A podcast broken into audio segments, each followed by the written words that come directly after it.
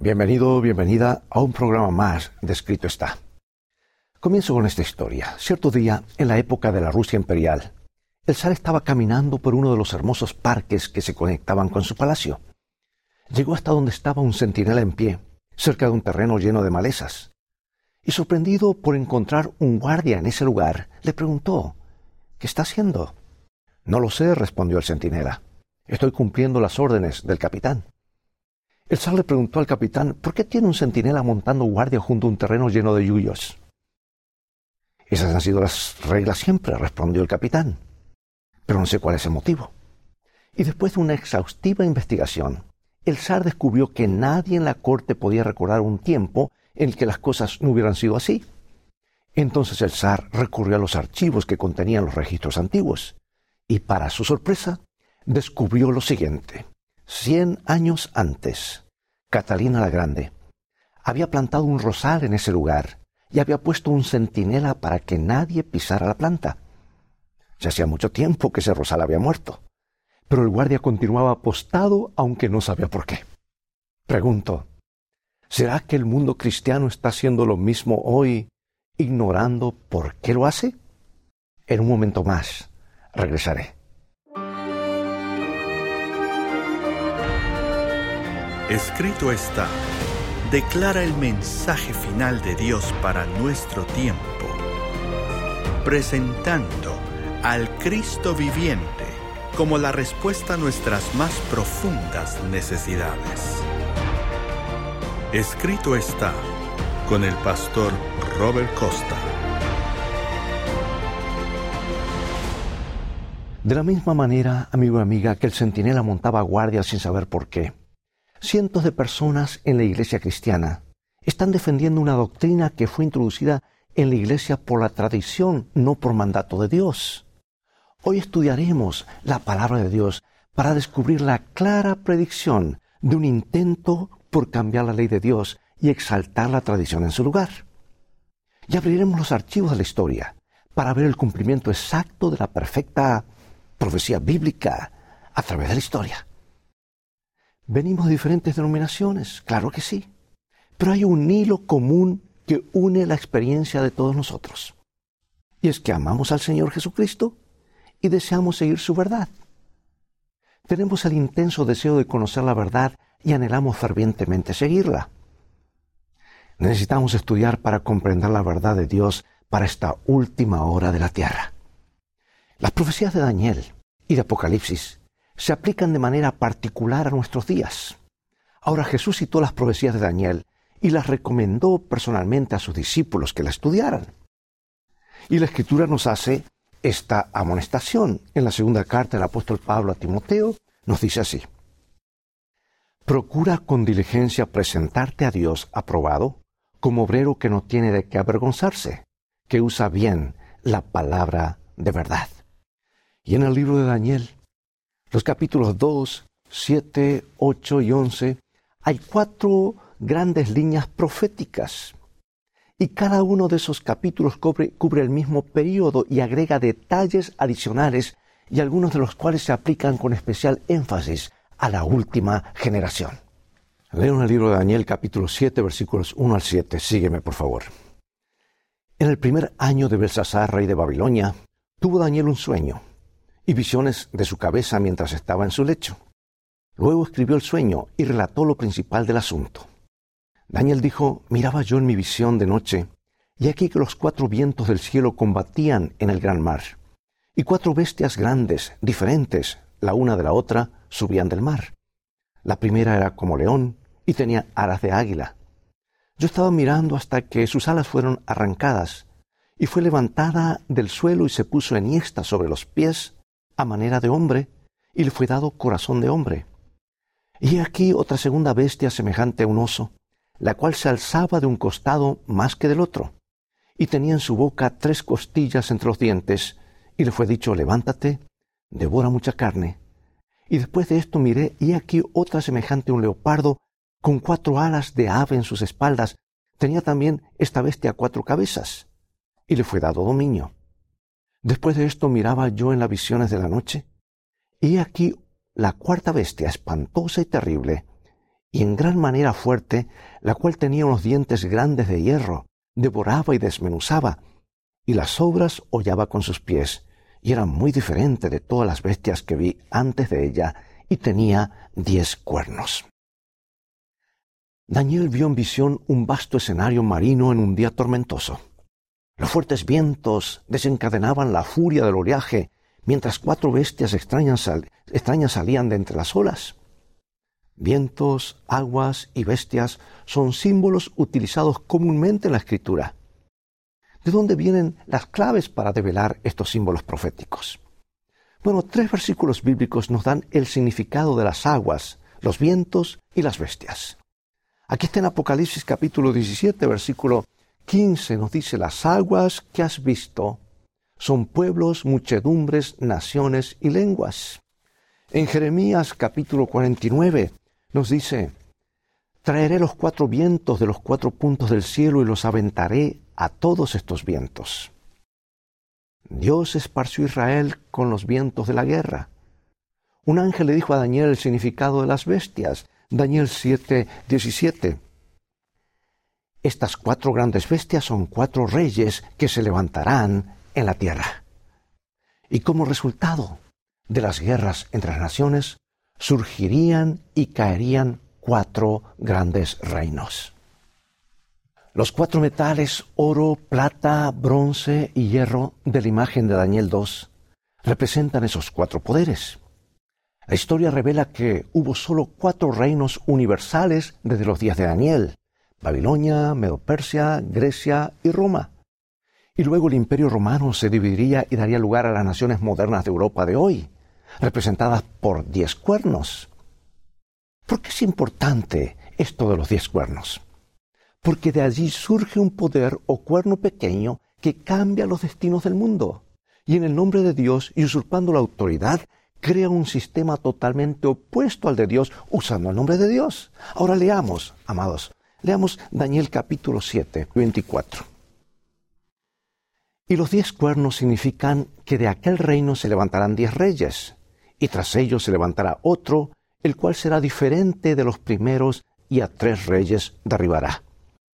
Y esto nos lleva lógicamente a la siguiente pregunta. ¿Qué poder obtuvo prominencia en la Europa occidental alrededor del 476 después de Cristo, luego de someter a tres naciones? ¿En qué sentido este poder es diferente de los cuatro reinos precedentes? La historia nos provee una respuesta y solo una para la identidad del cuerno pequeño.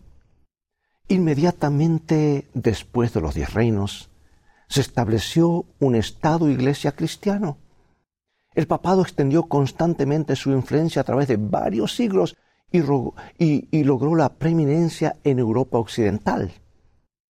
Su acceso al poder estuvo señalado por la destrucción de los érulos, los ostrogodos y los vándalos. Y estas tres tribus fueron arrancadas de raíz, tal como lo describe la profecía. Siete de las diez tribus pueden rastrearse en la Europa actual. Pero estas tres, los érulos, los ostrogodos y los vándalos, fueron destruidos por completo por el surgimiento de este cuerno o poder eh, pequeño, cuerno pequeño, y al referir a cuerno nos referimos a un poder, ¿verdad? Una entidad. Y alcanzó el poder en el tiempo exacto que había predicho la profecía, en la ubicación que había anticipado la profecía y de la forma en la que la profecía había indicado. Este poder era diferente de todos los que habían gobernado antes. Era un poder político religioso, tal como lo señala claramente la profecía siglos antes, era diferente de los demás reinos. A este punto de nuestro estudio de la profecía de Daniel, sería apropiado que notáramos algunas predicciones paralelas del Nuevo Testamento. Con respecto de la experiencia de la Iglesia cristiana a través de los siglos, antes de interpretar la predicción de las actividades espirituales del cuerno pequeño, vamos a ver esto. Porque Pablo estaba preocupado por el futuro de la Iglesia. A los ancianos de Éfeso les confió eh, eh, con, sus recelos. Y él dijo lo que está en Hechos capítulo 20, versículos 29 y 30. Porque yo sé que después de mi partida entrarán en medio de vosotros lobos rapaces que no perdonarán al rebaño. y de vosotros mismos se levantarán hombres que hablen cosas perversas para arrastrar tras sí a los discípulos. Y además Pablo le dijo a los tesalonicenses, le dijo porque ya está en acción el, misterio de la iniquidad, solo que hay quien al, al presente lo detiene hasta que él a su vez se ha quitado del medio. Ahora, tres cosas que le preocupaban a Pablo acerca del futuro. Habría oposición desde, eh, desde el exterior, habría apostasía en el interior, y esto es más serio, porque se levantarían hombres que hablarían cosas perversas. Y perverso significa fraudulento. Los comienzos de la apostasía llegarían rápidamente y Pablo declaró que se levantarían hombres de entre ellos mismos, y les rogó con lágrimas por la preservación de la pureza de la, de la fe, porque sabía que vendría la apostasía, o sea, se apartarían de la verdad. Y tristemente, así fue, apartándose de la verdad, o una desviación de la verdad. Él escribió a los tesalonicenses en la segunda carta, capítulo 2, versículo 3, Nadie os engañe en ninguna manera, porque no vendrá sin que antes venga la apostasía y se manifieste el hombre de pecado, el hijo de perdición. Otra vez, sobre la base de la profecía bíblica y las revelaciones personales del Espíritu, Pablo les advierte de la apostasía. Les advierte que habría un hombre de pecado, el hijo de perdición. Y este término hijo de perdición es utilizado solo en otro lugar de la Escritura para describir a Judas Iscariote. Y nos da la figura de la traición de la causa de Cristo, así como Judas traicionó a su Señor, mientras actuaba como si fuera su amigo, con señales externas de amor y afecto. En otras palabras, amigo y amiga, el cristianismo popular quedaría atrapado en un derrumbe que traicionaría la esencia del Evangelio, pero manteniendo todas las formas externas y la profesión de fidelidad sería liderado por un hombre de pecado que profesaría ser el, eh, ser el hombre de Dios. Y el pecado es toda transgresión de la ley de Dios. Por lo tanto, la imagen se nos vuelve cada vez más clara. La gran contienda de los siglos no sería la batalla entre la religión y la falta de religión, sino entre la verdad y el error. La oposición del exterior solo lograría purificar y fortalecer la iglesia. Y el enemigo obraría con más eficacia desde el interior para derrocar a la, verdad y utilizar a la iglesia de Dios, la iglesia misma de Dios, en la diseminación de falsedades. Y ahora en Daniel 8 hay otra visión que fue dada a Daniel. Se revela al cuerno pequeño que creció y se engrandeció sobremanera y echó por tierra la verdad e hizo cuanto quiso y prosperó, dice Daniel 8:12. Y dice Daniel 7:25 lo siguiente, y hablará palabras contra el Altísimo, y a los santos del Altísimo quebrantará y pensará en cambiar los tiempos y la ley, y serán entregados en su mano hasta tiempo y tiempos y medio tiempo. O sea que por un periodo específico de tiempo, la apostasía, o sea, el alejamiento de la verdad de la iglesia cristiana minaría de alguna manera la autoridad de Dios, subvertiría su ley y cambiaría sus tiempos. No todos se amoldarían a ese programa, pero vendrían tribulaciones para los que no, eh, para los que se resistiesen a la tendencia o esa tendencia. Dice, perseguirá a los santos del Altísimo. Y esto solo puede referirse a la persecución religiosa, que todos sabemos que efectivamente existió. Las leyes a las que se hace referencia aquí no pueden ser meras normativas humanas. Estas serán cambiadas automáticamente cuando un reino sucedía a otro. Debe referirse a las leyes eternas del Altísimo. Y para entrometerse con ellas de manera muy concreta, debería hablar grandes palabras en contra de Dios. Y así la Iglesia presumiría la realización de cambios. Pero Dios dice que Él no cambiará su ley. Dice Salmo 89, dice, no olvidaré mi pacto ni mudaré lo que ha salido de mis labios. Y Dios declaró en sus diez leyes o mandamientos del monte Sinaí, dice, no voy a cambiarlas. Amigo, amiga, ahora viene la pregunta. ¿Ha tratado de cambiar la Iglesia de Roma la ley divina de los diez mandamientos? ¿Ha tratado la Iglesia de modificar el tiempo en la ley de Dios? La respuesta a ambas preguntas es sí. Dijo Dios lo que está en Éxodo 28 al 11. Acuérdate del día de reposo para santificarlo. Seis días trabajarás y harás toda tu obra, mas el séptimo día es reposo para Jehová tu Dios. Porque en seis días hizo Jehová los cielos y la tierra, el mar y todas las cosas que en ellos hay, y reposó en el séptimo día. Por tanto, Jehová bendijo el día de reposo y lo santificó. Amigos, el sábado es un recordatorio perpetuo de la creación. Nos dice el libro de los comienzos, Génesis 2, 1 al 3. Fueron pues acabados los cielos y la tierra y todo el ejército de ellos. Y acabó Dios en el día séptimo la obra que hizo, y reposó el día séptimo de toda la obra que hizo. Y bendijo Dios al día séptimo y lo santificó, porque en él reposó de toda la obra que había hecho en la creación. O sea, Dios hizo tres cosas. Dios hizo tres cosas con relación al séptimo día, el sábado.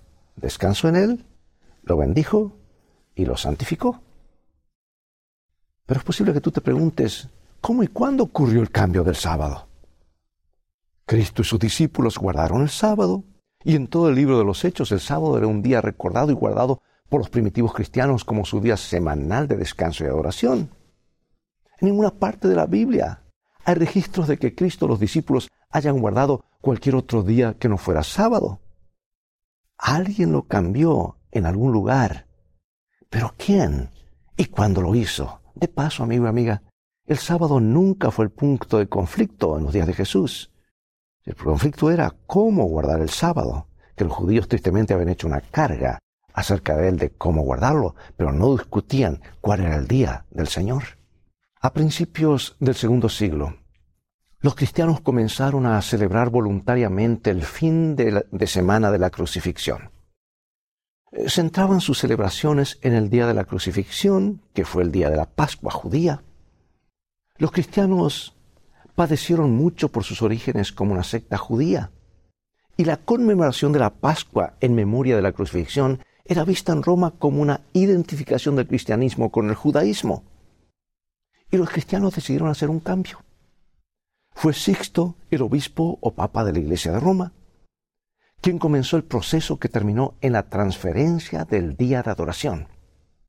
Llevó a los cristianos a celebrar la resurrección y a observar el domingo en vez, de la Pascua, que caía en diferentes días de la semana de, la semana de cada año. Al principio no era una observancia semanal, sino anual. Pero los cristianos de la ciudad de Roma tenían pavor de que se los confundiera con los judíos quienes se habían vuelto extremadamente impopulares por causa de una serie de revueltas en contra del dominio de Roma. Y al cambiar su celebración al domingo y aplicarlo a la resurrección, trataban de evitar que se los asociara con los judíos. Pero hay otro factor interesante, que fue el que eh, el imperio romano en el primer día de la semana resulta que era un festival de júbilo en honor al sol. Y los antiguos adoradores del sol se sentían mucho más a gusto honrando la resurrección en el Festival Cristiano de Primavera cuando se realizaba en el Día del Sol. Y el siguiente acto de importancia en el drama ocurrió en el 200 después de Cristo, cuando el Papa Víctor trató de hacer que la observancia anual de la resurrección en domingo fuera obligatoria. Y amenazó, amenazó con excomulgar a todos los obispos que no siguieran el plan de celebrar el festival de resurrección. La observancia del domingo fue el vínculo que el obispo de Roma utilizó en su intento de lograr el control de la Iglesia. Un gran avance en la modificación de los tiempos de la adoración cristiana llegó con la promulgación de la primera ley de descanso dominical por el emperador Constantino en marzo del 321 después de Cristo. Dice él, en el venerable día del sol, que todos los magistrados y residentes en las ciudades descansen y que todos los negocios sean cerrados. Así como la caída en la apostasía que habían predicho Pablo y Daniel recibió impulso, también lo tuvo el proceso de cambiar los tiempos de la adoración cristiana. Y en el año 386 después de Cristo, Teodosio I prohibió los litigios en domingo y originó una práctica que aún está extendida en el mundo occidental. Él dice, ninguna persona puede demandar el pago de una deuda pública o privada en domingo.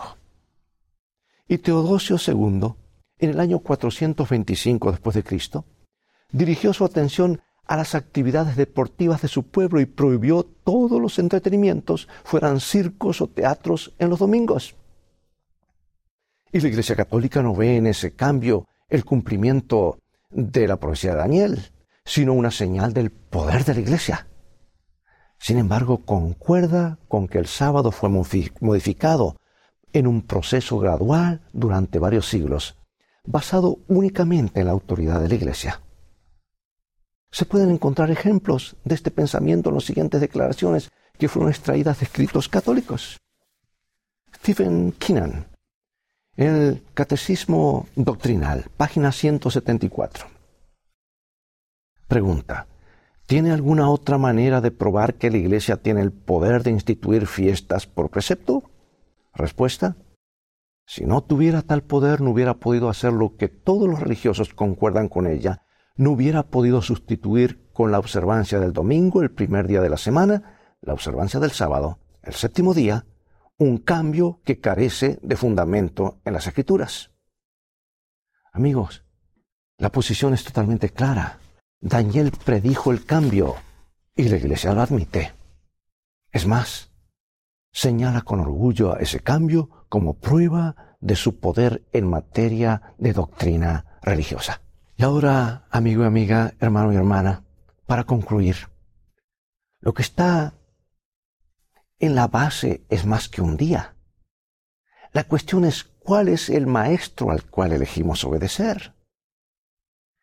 ¿No sabéis que si os sometéis a alguien como esclavos para obedecerle, sois esclavos de aquel a quien obedecéis, sea del pecado para muerte o de la obediencia para justicia, dice el apóstol Pablo en Romanos 6?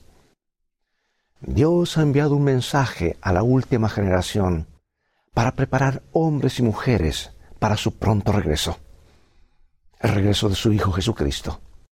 Y el tema crucial en el conflicto final es la lealtad ese es el punto, amigo mío. Es más que un día, es lealtad al Creador o lealtad a la tradición. Y la elección entre los dos, entre los mandamientos de Dios o las tradiciones de los hombres, ese es el punto. Este es el mensaje de amor de Cristo para ti. Hemos tratado de mostrar claramente con la Biblia que el séptimo día es la señal del poder del Creador. Y también ha quedado demostrado que Jesús no planificó ningún cambio en el día de adoración. Hoy hemos rastreado ese cambio hasta su verdadero origen. Había sido predicho por el profeta Daniel, inspirado por Dios, y la Iglesia admite haber cumplido esa predicción al tratar de transferir la santidad del día de adoración al domingo. Desde los corredores del tiempo nos llega el eco del llamamiento de Josué. Escogeos hoy a quien sirváis. Está decidido, decidida a decir hoy, yo elijo a Jesús y los mandamientos de Dios. Por su gracia, de hoy en más, voy a recordar el día sábado y a santificarlo. Si es así, acompáñame en oración. Padre Celestial, gracias por tu palabra que nos arroja luz para no andar en tinieblas. He tratado de presentar tu verdad de la manera más clara, pero con todo el amor y cariño cristiano. Tú sabes que no es nada nuevo lo que estoy diciendo. Está en tu palabra desde hace siglos. Ayúdanos a ser sinceros y dar un paso de fe en favor de la verdad, tal como es en Jesús y como lo presenta tu palabra. Y al conocer tu verdad con claridad, ya no tenemos excusa para seguir tradiciones humanas Sigue guiándonos, por favor, a toda la verdad. Te lo rogamos en el nombre de Jesús. Amén.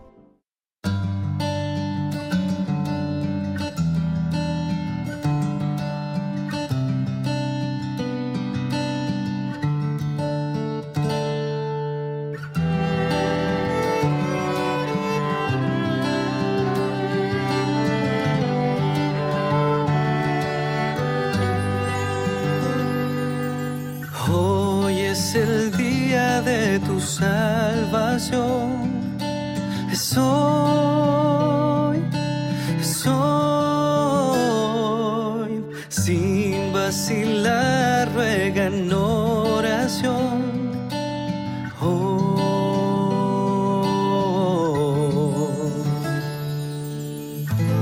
Cristo te oye, está cerca, aunque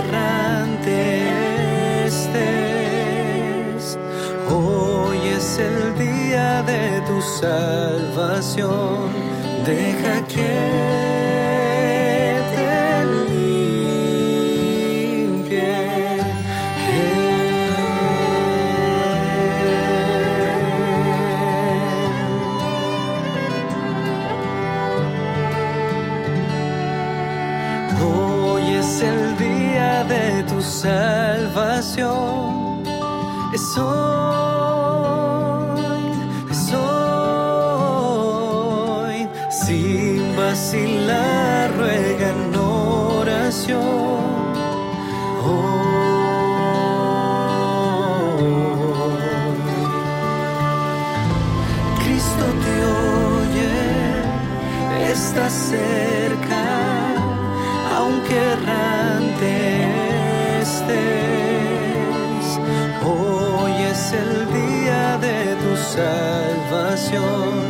deja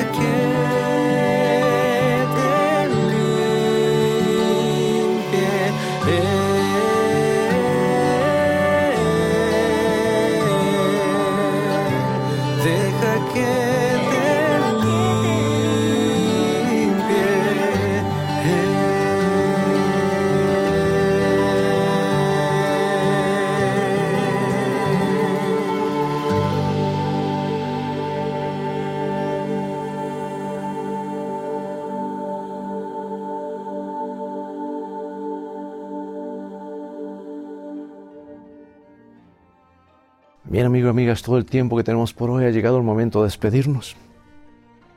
Te invito a continuar estudiando los claros mensajes de esperanza de la palabra de Dios a través de este canal. O también visítanos en nuestro sitio de internet escritoestá.org, donde podrás ver nuevamente este programa y tal vez compartirlo con tus familiares y amigos.